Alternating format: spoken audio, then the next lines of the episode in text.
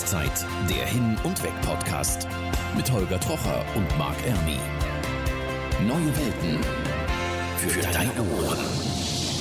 Folge 12 des Hin- und Weg-Podcasts. Auch heute mit Marc Erni. Und Holger Trocher. Ja, der bin ich. Marc, hast du eigentlich schon Urlaub gebucht für diesen Sommer? Äh, für den Sommer noch nicht, aber ich habe jetzt schon mal so für den Winter mir ein bisschen Sommerurlaub gebucht sozusagen. Und wohin geht's? Es geht nach Indien. Erst nach äh, Mumbai mhm. und dann nach Delhi geht's weiter. Und das jetzt aber tatsächlich auch schon nächste Woche direkt. Da fliegst du mal in der richtige Großstadt.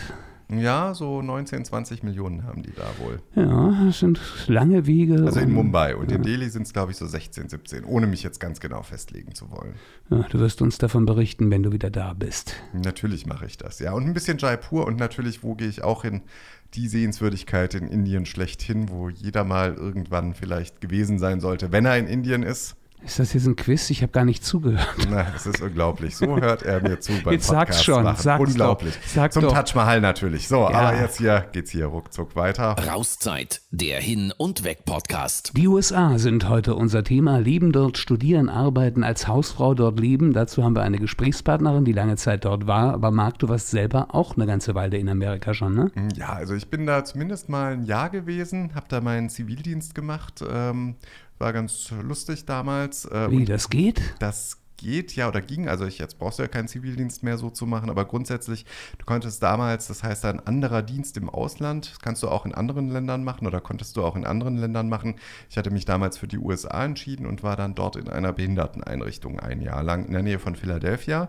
Und ansonsten bin ich aber auch immer wieder, ich sag mal so pro Jahr ungefähr einmal irgendwo in den USA. Eher Ostküste, eher Westküste? Was bist du für ein Typ? Ganz unterschiedlich. Also ich finde die Westküste entspannter, die Ostküste aber spannender, weil sie einfach geschichtlich viel mehr hergibt als irgendwie so die Westküste. Und ich stehe auch absolut auf Hawaii. Aber es geht heute nicht um dich, Nein, denn wir haben eine definitiv nicht. Gesprächspartnerin. Und die war auch schon viel länger als ich in den USA. Nämlich nicht nur ein Jahr, sondern wie viele Jahre? Elf Jahre. Elf Jahre. Das ist doch mal eine ganz schöne Menge. Jetzt sollten wir sie vielleicht mal vorstellen. Annette Mainz ist bei uns, hat in den USA gelebt. Wir erzählen gleich noch ein bisschen persönlich über dich. Wo warst du denn überall in den USA? Ich habe an der Ost- und an der Westküste gelebt. An der Ostküste in Woburn, Massachusetts, sagt wahrscheinlich niemandem was. Das ist eine Dreiviertelstunde äh, von Boston entfernt. Und äh, an der Westküste in der Bay Area in Concord, Kalifornien. Und das ist eine Dreiviertelstunde von San Francisco entfernt. Ja, es sind ja beides extremst spannende Regionen. Also wenn ich jetzt so an Neuengland-Staaten denke, ganz, ganz viel Natur und die andere Geschichte bei San Francisco auch viel Natur, aber natürlich auch ganz, ganz viel hochtechnisierte Sachen. Silicon Valley ist nur ein Katzensprung entfernt. Aber was du da ganz genau gemacht hast und wer du eigentlich genau bist, das erfahren wir jetzt. Rauszeit, der Hin- und Weg-Podcast. Persönlich. Und da sind wir schon mittendrin im Profil. Funktioniert ganz einfach, Annette. Bitte gut zuhören.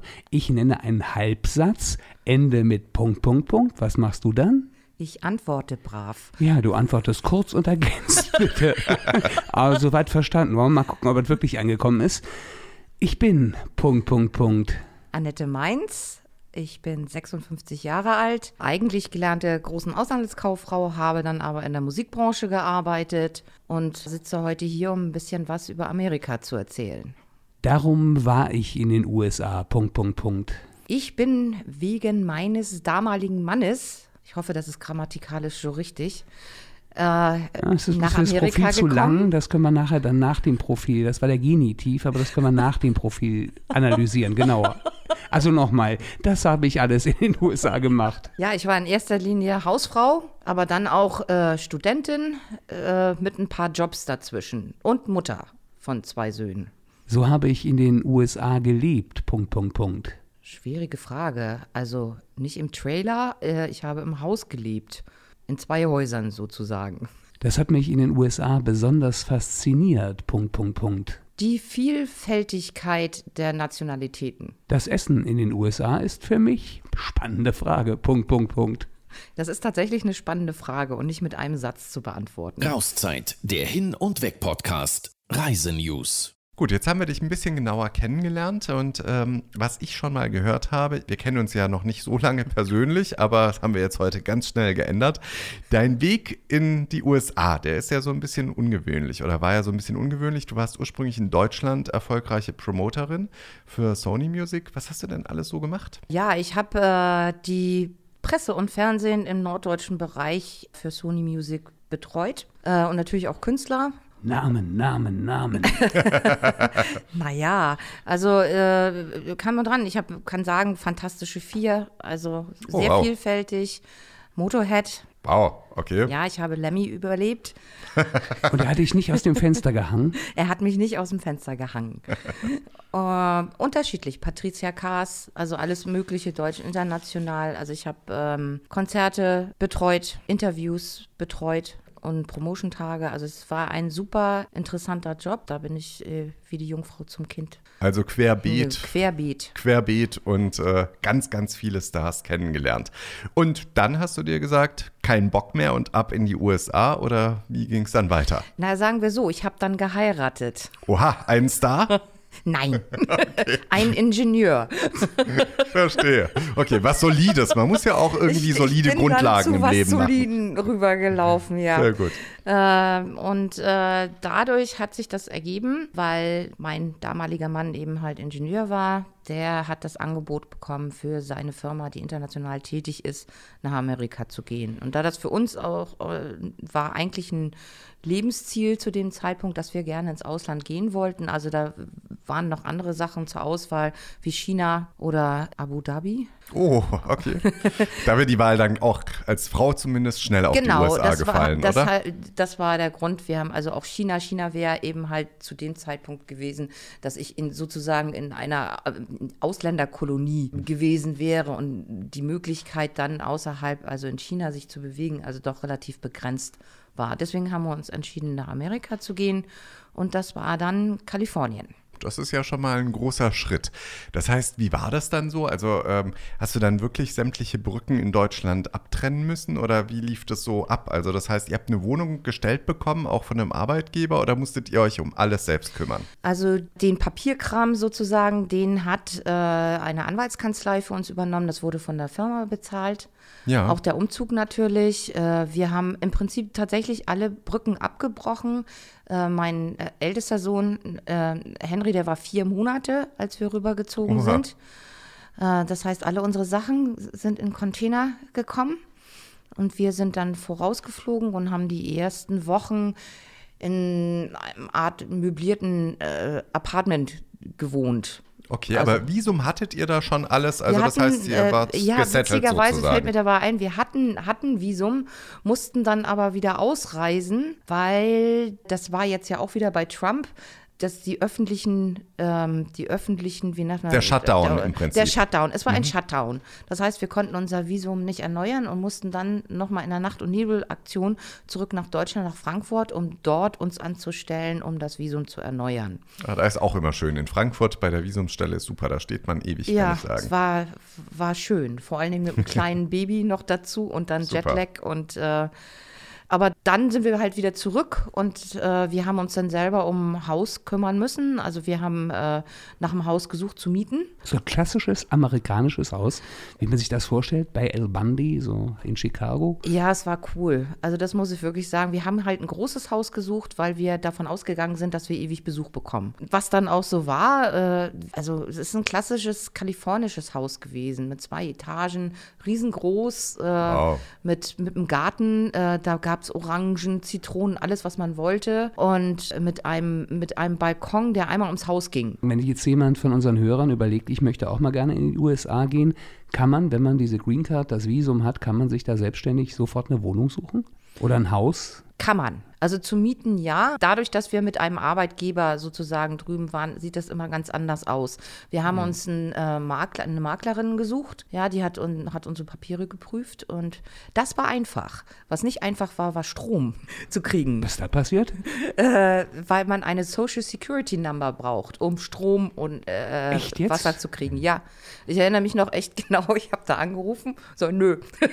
haben Sie eine Social Security Number? Nee, haben wir noch nicht. Ja, tut uns leid. Also das war- das heißt, ihr seid dann zwei Tage im Dunkeln gesessen? Ja, wir oder? hatten das vorher, wir waren ja noch in dem, äh, wir waren ja noch in dem Apartment, da war das kein Thema, weil das, also es ist ein Motel Ja. äh, im Prinzip gewesen. Aber das war so die erste Schwierigkeit. Ohne Social Security Number gibt's nichts. Gut, ohne die geht ja tatsächlich auch gar nichts. Ich musste damals auch, weil wir einen amerikanischen Führerschein hatten für die Zeit.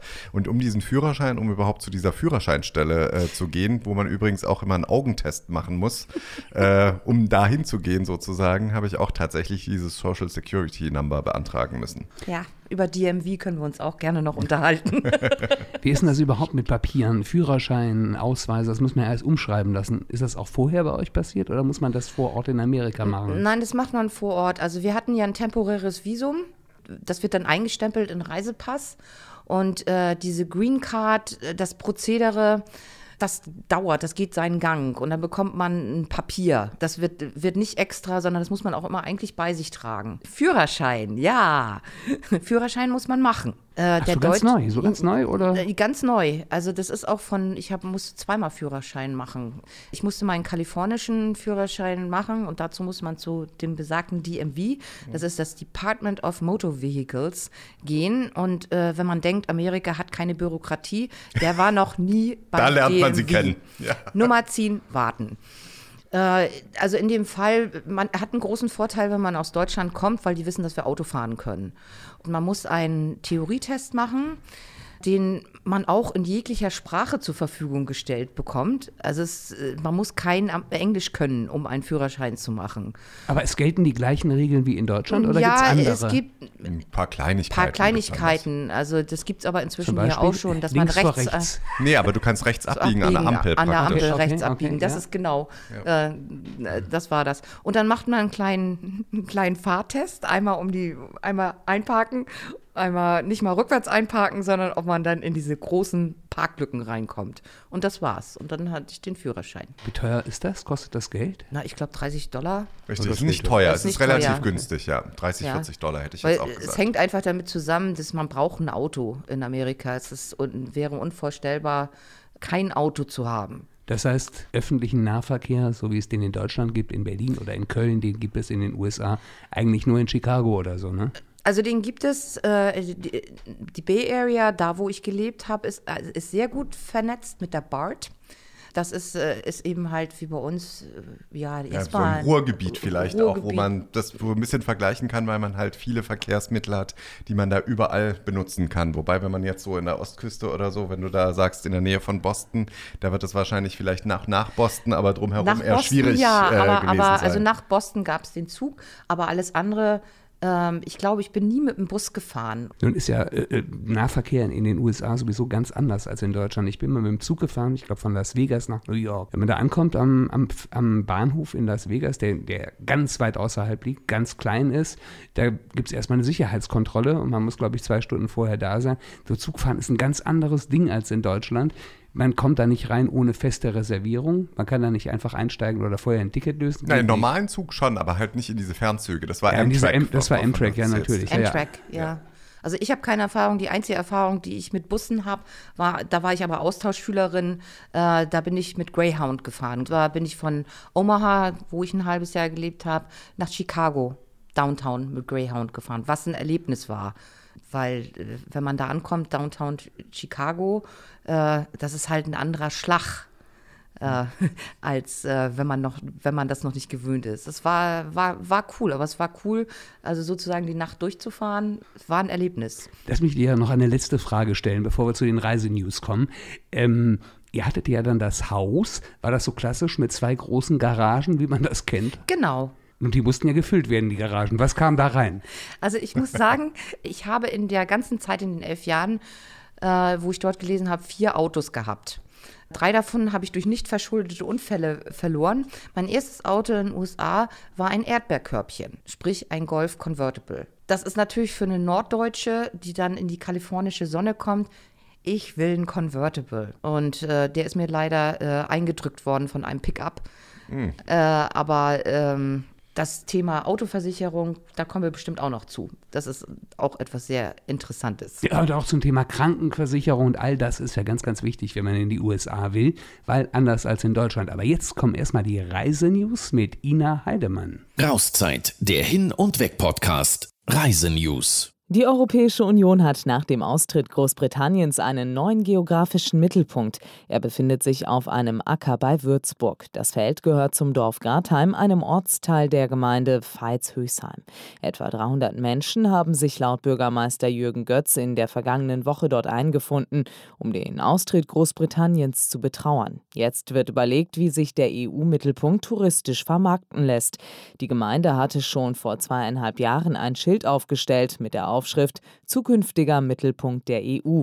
Bisher lag der geografische Mittelpunkt im Ort Westerngrund bei Aschaffenburg und damit auch in Unterfranken. AIDA Cruises verabschiedet sich vom Reiseziel Nordamerika. Im Herbst haben Urlauber das letzte Mal die Möglichkeit, auf einem Schiff der Flotte die nordamerikanische Küste zu befahren. In diesem Jahr sind noch einmal die AIDA Diva und AIDA Luna in dem Fahrtgebiet unterwegs. Die Schiffe kehren 2021 nach Europa zurück, um im hohen Norden und in der Ostsee zu fahren. Laut AIDA auf Wunsch vieler Gäste. Die Deutsche Bahn testet die Bestellung von Essen und Getränken per App. Das berichtet die Wirtschaftswoche. In der ersten Klasse bekämen Reisende ihre Bestellung an den Platz geliefert. In der zweiten Klasse müssen sie die Snacks und Getränke im Bordbistro abholen. Sie werden aber per App informiert. Das sagte DB-Fernverkehrschef Michael Peterson. Das Konzept wurde bereits auf einer Zugverbindung nach Frankreich getestet. Die Bahn will dem Bericht zufolge den Service ab Herbst in Deutschland auf einer Pilotstrecke einführen. Sie soll im Sommer festgelegt werden. Die Wirtschaftswoche schreibt, die Strecke zwischen Berlin und Hamburg sei dafür geeignet. Am Flughafen der slowakischen Hauptstadt Bratislava finden vom 21. April bis zum 1. Mai keine Flüge statt. Grund ist die Erneuerung der Start- und Landebahn und hier speziell des Kreuzungsbereiches. Vom 13. bis zum 20. April und vom 27. bis zum 31. Mai bleibt der Flughafen außerdem nachts geschlossen. Rauszeit, der Hin- und Weg-Podcast persönlich. Heute geht es um die USA und äh, deswegen haben wir Annette Mainz da. Sie hat mehrere Jahre in den USA gelebt, insgesamt elf Jahre, also eine ganz schöne Weile. Ja, und äh, du warst da mit deiner ganzen Familie dort. Was ist denn da alles so passiert in den elf Jahren? Viel. Also wir sind rüber mit einem, äh, mit meinem ältesten Sohn Henry, der war damals vier Monate alt. Ist noch nicht so alt? Nein. also es war, war schon spannend, äh, äh, dorthin zu kommen äh, mit einem kleinen Kind, keinen Job äh, zu haben mein damaliger Mann, der hat halt, ist gleich, hat eine Woche später angefangen zu arbeiten und hat mir halt überlassen, sozusagen ein Zuhause zu schaffen. Das heißt, du warst die typische US-Hausfrau. Ja, äh, ich war, glaube ich, eine deutsche Hausfrau. Ich musste halt erstmal die Gegend erkunden. Also ich war viel beschäftigt mit einem vier Monate alten Kind, ist man eh beschäftigt. Und äh, ich habe dann das gemacht, was ich hätte auch zu Hause äh, gemacht.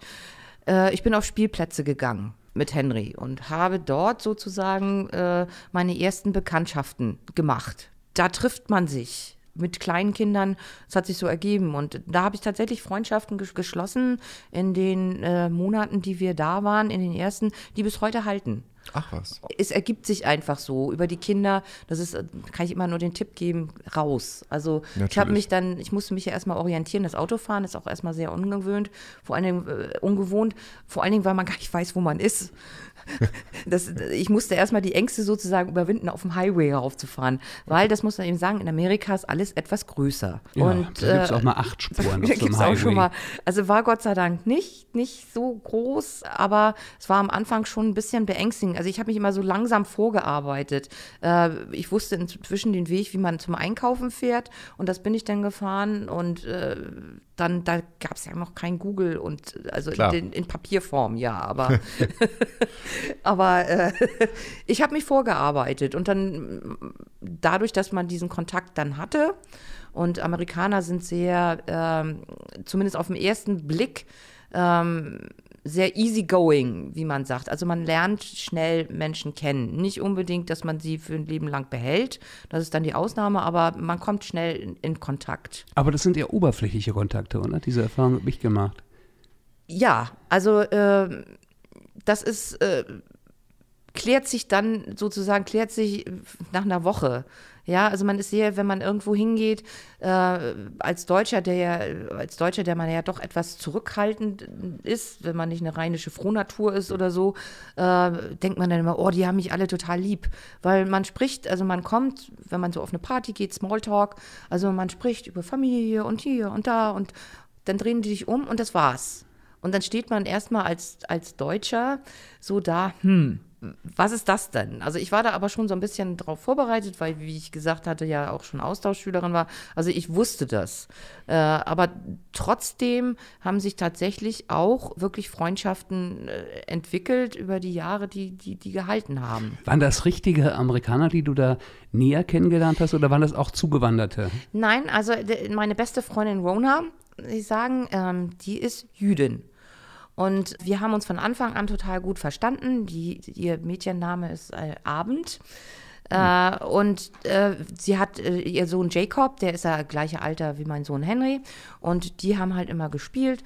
Und wir haben uns gut verstanden. Das war für uns überhaupt kein Thema, also für sie auch nicht, dass sie, nur ihre Mutter hat erstmal eine Schnappatmung bekommen, als sie gehört hat, du Mutti, äh, ich habe eine deutsche Freundin jetzt. Und sie hat erstmal, nein, wie kannst du? Und ähm, dann hat sie mich aber kennengelernt äh, während einer Hanukkah-Feier und äh, danach war alles gut. Alles supidupi und äh, das hält, wie gesagt, bis heute. Ja, ich finde in den USA, wenn man da jetzt auch irgendwo so eingeladen ist oder so, man muss da, also es ist ja eigentlich wirklich total locker, aber das, was immer so ein bisschen, man muss schon gucken, also gewisse Themen, sage ich mal, muss, man muss eben auch wissen, wo ist man. Ich sag mal, wenn man jetzt in der, irgendwo in der Mitte ist, so in Indianapolis oder so und anfängt über Trump zu lästern in der großen Runde, ist das, glaube ich, nicht so das Beste. Wohingegen, wenn man jetzt irgendwo in Washington DC eingeladen ist äh, und man da anfängt, von Trump in den größten Tönen zu sprechen, auch kein guter Plan. Ja, man muss vorsichtig sein. Ähm, Politik und Religion. Politik und Religion, das sind so die zwei großen Themen, da muss man wissen, wo man darüber reden darf. Also, das ist, Kalifornien ist ja zum Teil sehr liberal, aber das bezieht sich auf San Francisco und Berkeley besonders. Ja, wir hatten sehr liberale, also Arbeitskollegen und Freunde. Äh, da wurde natürlich klar, abgelästert. Ja, während, äh, da kommen wir ja später noch zur Schule und so, ähm, es gibt sehr erzkonservative Katholiken äh, oder auch, also äh, äh sehr Gläubige, da darf man nicht über, äh, also Abtreibung oder diese Dinge einfach reden. Das ist tabu. Und äh, ich habe zum Beispiel meine Freundin Rona ist bekennende Republikanerin. Die hat nie was anderes gewählt. Und das Thema wird einfach ausgespart. Man fängt nicht an, sich über Israel zu streiten. Ja. Äh, und man, man redet darüber nicht. Und das ist, ich finde das eine gute Sache. Das ist so, es hilft. Ja, man muss, das kann man aussparen. Man kann darüber hinwegsehen. Die Amerikaner sind sehr verbindlich. Also das ist das, was äh, die würden dir nie sagen, an den Kopf hauen, du Bescheiße. es gibt ein Wort, was ich mir besonders eingeprägt, das ist eines meiner Lieblingswörter, das ist das Wort however. Das ist also, dieses, wenn man ein Gespräch macht, äh, du, du bittest ein Argument, du redest über etwas, du argumentierst äh, etwas, dann kommt äh, dein Gesprächspartner, nimmt diesen Punkt auf und sagt dir erstmal in zwei, drei Sätzen, wie toll er das alles findet. Und dann kommt das Wort however. Und dieses Wort however sagt, schön, dass du alles, das, was du alles gesagt hast, ist aber scheiße. Ich meine es ganz anders. Aber er verpackt das, ist es sozusagen Nett er verpackt es nett mit ja. Schleifchen. Und es wird alles immer so ein bisschen relativiert. Auch wenn man eine eigene Meinung praktisch hier und da hat, wird die trotzdem auch nicht so rausgehauen nach dem Motto, so ist das, so wie man in Deutschland manchmal diskutiert. Der eine sagt die Meinung, der andere sagt die Meinung, sondern man probiert da irgendwie trotzdem so ein bisschen, also man hat schon seine eigene festgefahrene Meinung, aber man probiert einen Kompromiss zu finden, außer eben über solche Themen, worüber es eben keine zwei Meinungen gibt, wie eben jetzt momentan in den USA die ja. aufgeheizte Stimmung zwischen Republikanern und Demokraten. Das wird halt ausgespart. Da ist das, äh, das muss man wissen. Wenn man da ist, muss man halt sich tatsächlich vorsichtig. Würde ich hier in Deutschland auch nicht machen. Ich spare auch, wo es geht, Religion und Politik aus. Also Klar. das sind ja immer so die, die Sachen, wo es dann, wo es dann hochkocht. Aber es ist ein anderer Umgangston, eben halt wesentlich verbindlicher. Ähm, ich habe jetzt gerade noch drüber nachgedacht, weil Oakland ist ja sehr und San Francisco sind, sind sehr viele Chinesen. Also ich, die Deutschen kommen den Chinesen sehr ähnlich. Also ich fand das immer so, wenn ich, wenn ich mal unhöflich bedient werden wollte, äh, dann bin ich nach Oakland gegangen in, in ein chinesisches Restaurant. Also da, die sind sehr, fast schon berlinerisch, unfreundlich. Okay, jetzt kommen wir noch mal so ein bisschen auch zu eurem Leben in den USA damals. Wie habt ihr, wie lange hat es denn gedauert, bis ihr euch da so grob mal gesettelt hattet, wo ihr gesagt habt, okay, jetzt seid ihr da auch so ein bisschen angekommen? Ähm, ich würde mal sagen, das hat tatsächlich erstmal ein Jahr äh, gebraucht. Dann hatten wir sozusagen eine Unterbrechung. Dadurch, äh, einmal bin ich schwanger geworden. Äh, und wir mussten innerhalb von ein paar Monaten, äh, das ist zum Beispiel auch etwas sehr typisch Amerikanisches, an die Ostküste ziehen. Und mit dem Kleinkind sind wir dann nochmal komplett umgezogen in Schnee mitten im Winter. Top. Das war schon, äh, war schon krass. Aber es wird schon Und- Flexibilität auch von den Arbeitnehmern erwartet, ne, Ja. wenn man da ist. Natürlich. Und da gibt es auch keinen, also da wird einem auch nicht ein halbes Jahr vorher immer gesagt, sondern das geht dann zack, zack. Wir haben uns jetzt entschieden und du musst oder du kannst gehen. Also der, der Amerikaner muss, muss im Schnitt sehr, sehr, sehr flexibel sein.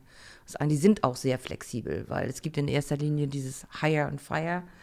Arbeitsplätze gehen verloren, da muss ein neuer und die ziehen sehr viel sozusagen innerhalb von Amerika um. Vorteil ist aber, man findet eigentlich auch immer wieder einen Job, vorausgesetzt man ist eben flexibel. Aber jetzt lass uns noch mal so ein bisschen zurückkommen zu euch speziell. Also nachdem ihr euch dann so ein bisschen, also ihr musstet dann umziehen und wie ging es dann erstmal weiter? Äh, dann habe ich natürlich meinen Sohn Nikolas im Krankenhaus in, in, an der Ostküste in Winchester, Massachusetts, zur Welt gebracht. Winchester, Massachusetts. Ja, sehr vornehm. Da wäre ich auch gern so geboren. Ja. ja, er hat auch so einen, so einen kleinen äh, Babybody bekommen. I was born in Winchester, Massachusetts. Cool. Das war, äh, war cool. Und da hab, musste ich mich dann halt äh, auch erstmal setteln. Also, der, weil der Henry, der musste dann, ich musste den Kindergarten suchen, was alles gar nicht so einfach war. Äh, weil man sich ja damit nicht auskennt. Das, das äh, Erziehungssystem ist komplett anders als in, in, in Deutschland. Aber ich habe sehr großes Glück gehabt. Also ich habe eine Montessori, einen Montessori-Kindergarten bekommen, wo, wo er dann war.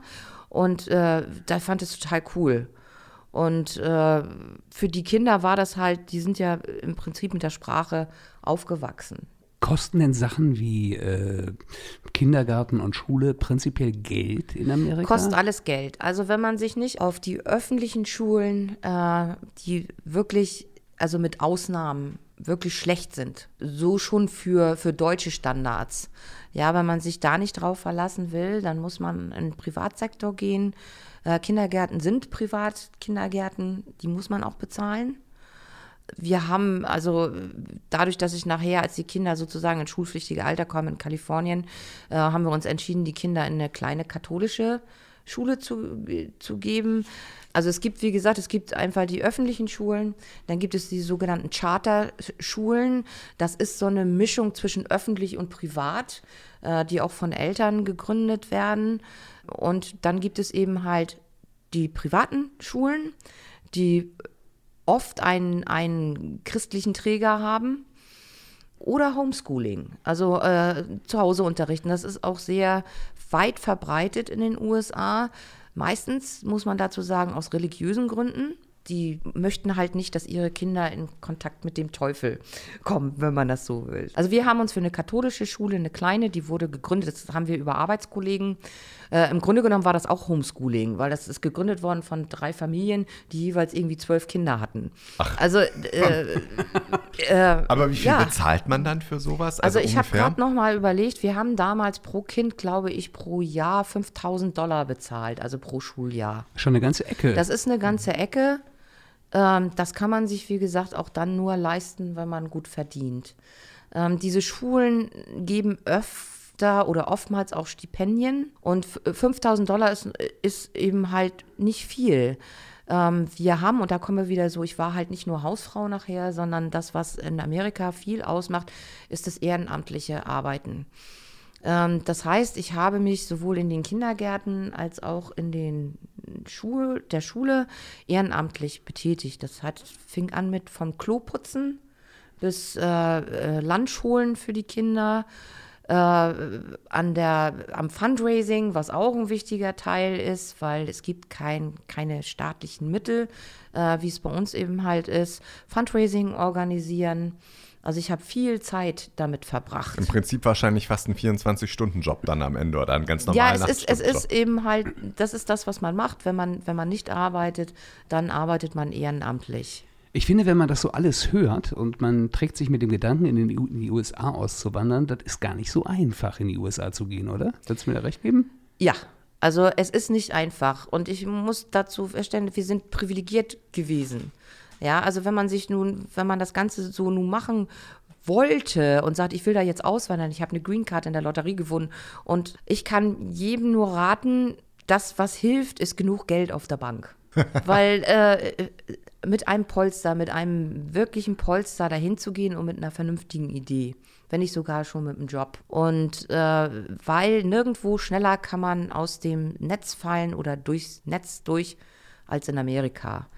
Wenn man, wenn man erstmal unten ist, ist es unglaublich schwer, wieder hochzukommen. Ich denke, da sollten wir gleich mal ein paar Tipps geben, äh, wie man vielleicht oder was man alles beachten sollte, wenn man wirklich tatsächlich in die USA auswandern möchte. Jetzt kommt aber erstmal wieder unser Anwalt Jörn Freudenberg mit dem Thema Reiserecht. Rauszeit, der Hin- und Weg-Podcast. Recht. Auch heute wieder im Studio Jörn Freudenberg, unser Rechtsanwalt aus Oranienburg und Berlin. Jörn, heute ganz in schwarz gekleidet. Gehört sich das so für einen Anwalt? Moin, Holger. Ja, für mich jedenfalls. Naja, ist aber ein FS-T-Shirt, ne?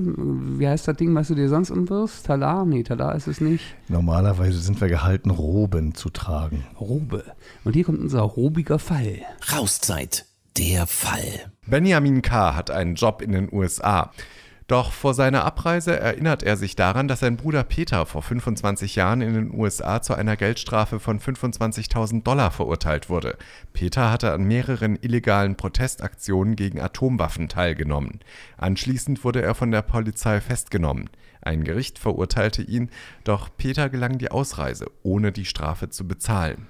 Jan Freudenberg, und nun? Einreisen und gucken, was passiert, hätte ich beinahe gesagt. Nein, mal ganz ernsthaft.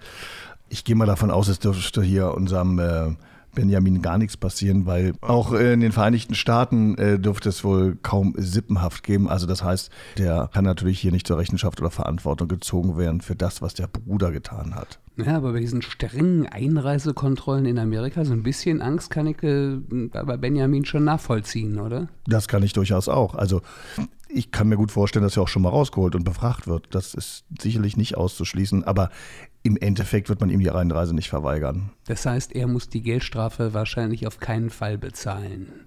Wahrscheinlich auf keinen Fall klingt großartig für uns Juristen, aber äh, ich gehe mal davon aus, er muss sie nicht zahlen. Ja, der Fall hat noch kein Ende, weil Benjamin sich immer noch nicht sicher ist, ob er in die USA fliegen will oder nicht. Das entscheidet sich im nächsten halben Jahr. Rauszeit, der Hin- und Weg-Podcast. Und von den aktuellen Rechtsfällen geht es jetzt wieder in eines der immerhin mit beliebtesten Auswandererländer der Deutschen. Wir sind zumindest in den Top 20 und zwar in die USA. Und Annette Mainz hat dort insgesamt elf Jahre gelebt und hat da auch einiges erlebt, auch familiär einiges erlebt. Und äh, deswegen ist einfach die Frage, gibt es denn irgendwelche Tipps, die du hast für Familien, die mit dem Gedanken spielen, in die USA auszuwandern? Woran man denken, woran, woran man denken sollte, ist, dass wenn man als Familie rübergeht, dass man tatsächlich allein ist. Also man ist allein auf sich gestellt, das ist was anderes, als wenn man äh, zu Hause ist, dann hat Familie noch drumherum, man kommt zusammen in ein komplett anderes Land, äh, auf das man sich einstellen muss und das ist eine ähm, Belastungsprobe würde ich sagen. Also für viele, die ich dort kennengelernt habe, andere Deutsche, die sind dann vielleicht über Firmen so wie Siemens oder so mal für zwei Jahre oder für ein Jahr rübergegangen. Für uns war, war so die Sache, wir wollen für immer da bleiben. Und ähm, haben uns dann halt auch anders, man richtet sich anders ein. Aber die Belastprobe, die wir da hatten, also auch zusammen natürlich, dass man noch wieder Kinder bekommt und allem, die hat unsere Ehe nicht standgehalten. Also das, wir haben uns dort getrennt und haben auch eine amerikanische Scheidung gehabt. Und was natürlich, ja, für mich, also die, kein, die keine Arbeit hatte, und allem war eigentlich eine mittlere, eigentlich im Nachhinein eine mittlere Katastrophe. Ja, wie geht's denn dann weiter? Also man ist, steht jetzt da, ist geschieden praktisch, hat erstmal keinen Job, muss man dann die USA wieder verlassen? Ja, ja ist, man, äh, ist man denn überhaupt krankenversichert? Also das ist, äh, ich war noch, äh, das muss man auch sagen, es gibt keine gesetzliche Krankenversicherung äh, in dem Sinne in Amerika. Es gibt auch keine äh, wie bei uns Hartz IV oder es gibt Welfare, aber die bekommen also bekommen nur bestimmte. Das ist auch Minimum. Also man ist tatsächlich auf sich alleine gestellt. Wir waren natürlich durch die Firma meines damaligen Mannes ähm, äh, gesundheitlich, also wir hatten Health Package, wie man so schön sagt. Das ist auch von Firma zu Firma unterschiedlich, ob man überhaupt eins bekommt. Ähm, wir waren grundsätzlich abgesichert. War ja auch alles noch vor Obamacare, wobei das ja auch nochmal ein anderes Thema ist. Ja, ja, aber das sollte man prinzipiell, glaube ich, mal sagen. Also in den USA, um es ganz deutlich zu sagen, muss man sich privat versichern. Also so jetzt mal grob man formuliert. Sich, und es ist schweineteuer, ne? Ja, man muss sich nicht, das ist es, es gibt nicht wie bei uns einen Versicherungszwang, äh, aber man sollte. Und das ist halt sehr teuer, weil die privaten Krankenversicherungen den Markt bestimmen. Also ich habe es bei Freunden gesehen, amerikanischen Freunden, ähm, da wurde auf einmal die Policy, also der Preis einfach ums Doppelte erhöht. Also die können schalten und walten, äh, wie sie wollen. Und wir reden da auch nicht über 50 oder 60 Dollar, das kostet? Nein, es kostet richtig Geld. Also das sag, kann sag, sag mal ungefähr, was hat es bei dir damals gekostet? Ähm, das weiß ich nicht, weil das war in, am Anfang mit diesem Health äh, äh, Package von meinem Mann drin. Ich bin nachher ohne Versicherung gewesen, ein paar Jahre tatsächlich. Und äh, meine Söhne waren natürlich immer versichert äh, durch, durch ihren Vater. Aber für mich, ich hätte mir das A gar nicht leisten können. Aber das war schon eigentlich gefährlich muss man dazu sagen. Ja, wenn du äh, da ins Krankenhaus gekommen wärst, der, irgendwie hätte es gleich also 10.000 Dollar gekostet. Es gibt in den größeren Städten, äh, gibt es äh, Free Clinics, Clinics, wie man so sagt, das sind freie. Äh, aber ähm, es kann einem dann halt auch passieren, ähm, dass wenn wirklich Not ist am Mann, dass sich die Ambulanz einfach weigert, einen mitzunehmen oder in ein Krankenhaus zu bringen. Deswegen, wenn man keine Versicherung hat. Der hippokratische Eid gilt da nicht. Aber das unbedingt. heißt ganz kurz nochmal, äh, ihr habt euch dann getrennt, ihr habt euch scheiden lassen, dann war deine Krankenversicherung weg. Genau. Nach einer äh, äh, Karenzzeit, also von, von, vom Jahr, dann war die weg. Und wie hast du dich dann dort durchfinanziert? Hast du dann angefangen zu arbeiten? Was hast du dann also gemacht? Also ich habe natürlich, ich, ich habe Unterhalt zugesprochen bekommen. Äh, dann habe ich eben halt gesagt, okay, äh, dann mache ich jetzt noch mal eine Ausbildung. Vielleicht kann ich dann Fuß fassen äh, und bin dann ans Community College gegangen. Es gibt in Amerika keine Berufsausbildung wie bei uns. Also, dass man Kaufmann lernen kann oder Bäcker oder so gibt es nicht. Entweder man wird trainiert am Job, also Training on the Job, oder man geht eben auf das Community College. Das kostet auch wieder Geld. Und das kostet Geld, aber ähm, ist für viele, es ist bezahlbar. Also ich habe, das wird da ja auch per Unit gerechnet. Ich habe, als ich damals angefangen habe, ich habe 11 Dollar per Unit, also für eine Einheit bezahlt. Damit war das, äh, war das bezahlbar. Das wurde nachher erhöht kurz vor Schluss. Aber ich habe dort eben halt Multimedia studiert, weil das ja nun auch an Silicon Valley, da wo ich gelebt habe, angegrenzt habe. Und man hat davon, wenn man einen Abschluss hat, das gilt als Junior College, hat man die Möglichkeit, auf weiterführende Colleges zu gehen, also die großen Colleges dann oder Universitäten. Und viele Ausländer nutzen diese Community College auch, die sich nicht leisten können, jetzt unbedingt äh, an die großen Universitäten zu gehen, weil die ja sehr teuer sind. Aber es ist, ich habe eine richtig gute Ausbildung gehabt mit einem brandneuen Lab, also wo alles gelernt, sehr hands-on. Das ist eben halt auch das Schulsystem in, in, in Amerika. Es ist sehr praxisorientiert. Und das habe ich gemacht, um dann zu sehen, okay, dann gehe ich in die neuen Medien, also mit Internet, was, was auch immer, äh, gehe ich rein und mache dann einen Abschluss, vielleicht habe ich dann die Möglichkeit. Und nun ist es aber so, dass wenn man versucht in diesem Bereich, also gerade in Amerika oder auch gerade Kalifornien, die Konkurrenz ist riesengroß. Und man muss, das muss man auch dazu sagen, wenn man selbst, es wird einem wesentlich einfacher gemacht, selbstständig zu arbeiten, weil es halt nicht so viele Gesetze gibt. Äh, aber der Markt ist beinhart und man muss wirklich, also wirklich, wirklich knallhart sein. Also das, da habe ich mich, ich mich in dem Punkt nicht gesehen, weil ich einfach nicht das äh, vom Wesen her äh, so bin. Aber es ist halt, Business ist knallhart. Das hört sich ja alles insgesamt nicht so dolle an, so diese Auswahl. Ja, es hört sich schon spannend an, es hört sich toll an, da gewesen zu sein, aber es hört sich auch nach vielen versteckten Fallen an, die man vorher auf jeden Fall bedenken sollte. Nochmal, für alle, die sich mit dem Gedanken plagen, also auf einer Skala von 1 sehr einfach bis 10 sehr schwer, wie würdest du einschätzen, wenn man in die USA auswandern will? Also es geht schon gegen 10 äh, würde ich mal sagen. Also ich, wenn ich gewusst hätte, was da alles auf mich zukommt, also Gott sei Dank weiß man das ja nicht. Und ich muss ganz ehrlich sagen, ich möchte diese elf Jahre auch nicht vermissen, weil ich habe so viel gelernt einfach. Also zum einen über den Tellerrand zu gucken, was ich jedem immer empfehlen würde, geht mal ein Jahr irgendwo hin, damit ihr mal andere Perspektiven äh, bekommt. Ich habe ein anderes Selbstverständnis bekommen. Was es natürlich hier wieder schwer gemacht hat, sich auch zum Teil zu integrieren, was sich hier auch viel geändert hat.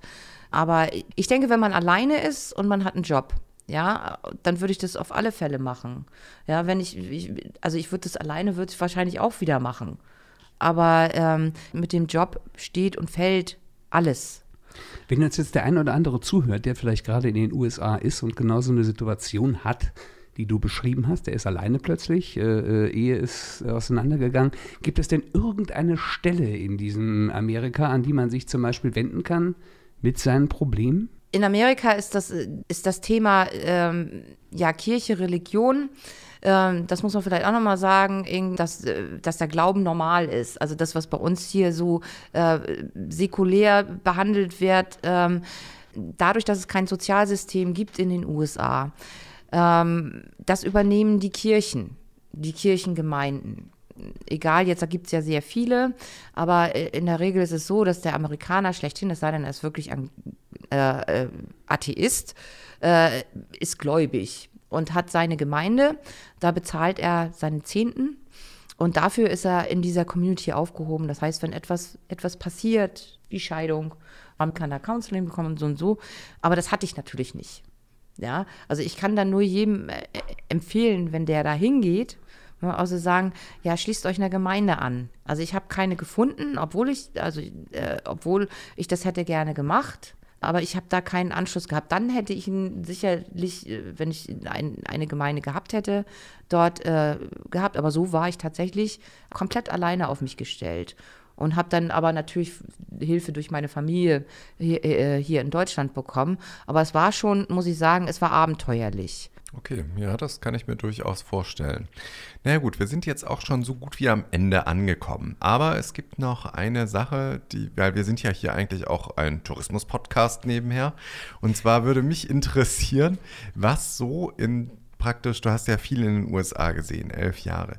Gibt es denn so für dich, vielleicht kannst du mal so noch so zwei, drei Hotspots oder müssen keine Hotspots sein, auch deine ganz persönlichen Spots, wo du sagst, da hat es dir richtig gut gefallen, auch aus touristischen Aspekten. Ja, das kann ich. Gut, ich bin ähm, gespannt.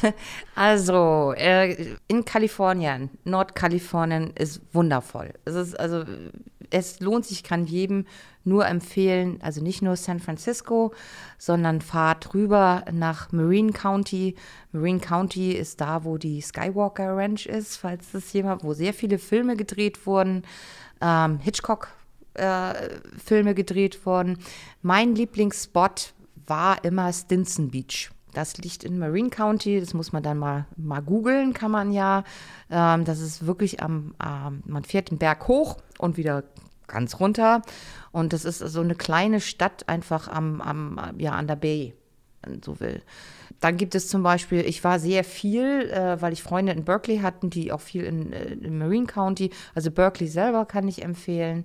Äh, aber im Marine County äh, gibt es so viele schöne, schöne kleine, kleine Orte. Die Küste ist wunderschön. Mendocino, nach dem schönen Song von Mendocino. Da war ich auch schon mal. Genau. Gibt es da nicht so einen bunten Strand? War das Gen nicht Mendocino? Nee, da war nicht Mendocino, oder?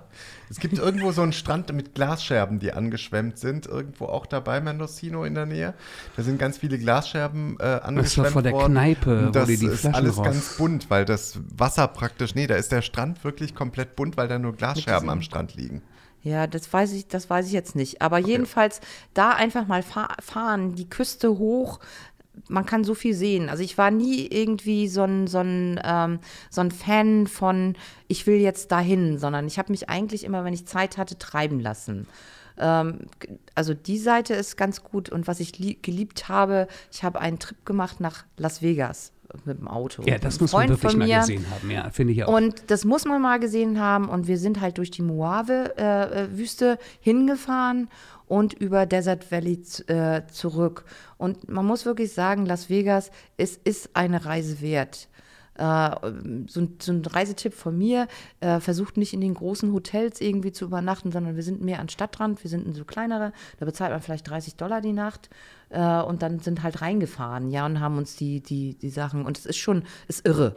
Also äh, muss, ich, muss ich wirklich sagen. Ja, das, diese, das ist einfach absurd. Diese es Achterbahn, um jedes, um ja. jedes Hotel gibt es eine Achterbahn. Wir waren damals im, wie hieß denn das, der große Turm, der Stratosphere Tower im Stratosphere Hotel.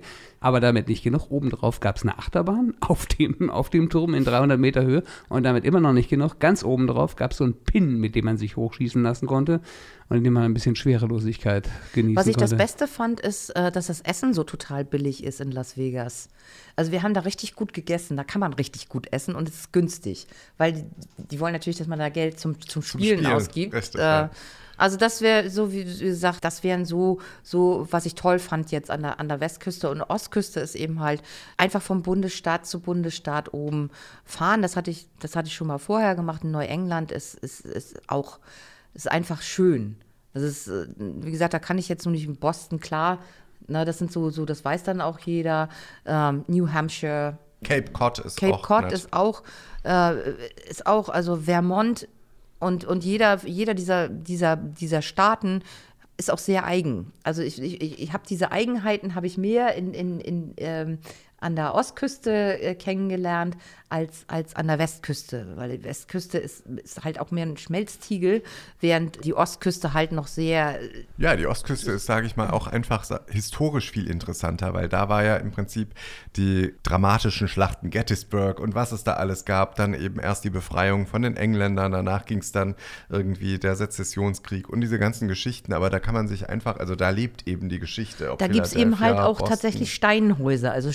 Häuser aus Stein. Richtig, während ja. in, in Kalifornien oder in allen, es sind halt rein, reine Holz, schnell gebaut, muss man dazu auch dann, dann sagen, eben halt äh, hochgezogen. Ne? Äh, und da gibt es halt noch tatsächlich Steinhäuser. Also ich habe halt in den, da, wo ich gewohnt habe, da hieß der Battle March Way. Also das war im Grunde genommen da, wo äh, sozusagen äh, Samuel Adams, also einer von den ähm, Gründungsvätern. Gründungsvätern irgendwie äh, in den Wald gepinkelt hat. Ja, schön. Jetzt hören wir besser auf. Nein, ich glaube, das Problem ist einfach nur, dass du ganz schnell auf Toilette musst. Mit der Blase und im Alter ist ja immer nicht so einfach, ne, Holger? Da hast du mir noch mal gut ein eingeschenkt zum Schluss. Genau, sehr schön. Annette Mainz, vielen Dank. Das waren sehr spannende Einblicke in die USA, über das Leben in den USA, wie man da auch vor die Wand fahren kann und wie man sich wieder aufpäppeln kann und dann am Ende doch wieder nach Deutschland zurückgekommen ist. Vielen Dank Dank, dass du hier bei uns warst. Was ist dein nächstes Reiseziel? Wo fährst du hin? Fährst du mal wieder in die USA? Ist das für dich tabu? Also im, im Moment ist es für mich tabu. Und ähm, ich habe hier so viel, was ich noch gar nicht gesehen habe. So Ostsee und Nordsee ist auch schön. Absolut, äh, klar. Aber, aber ich meine, wer weiß, wo die Reise hingeht. Das weiß man wahrscheinlich nie. Unsere Reise ist jetzt hiermit jedenfalls für heute zu Ende. Wir hören uns dann aber wieder in äh, zwei Wochen. So soll es sein. Und bis dahin sagen wir erstmal Tschüss. Goodbye. Bye bye. See you, see you later, Alligator. Rauszeit, der Hin- und Weg-Podcast. Jeden zweiten Freitag neu bei Podnews und auf allen wichtigen Podcast-Portalen.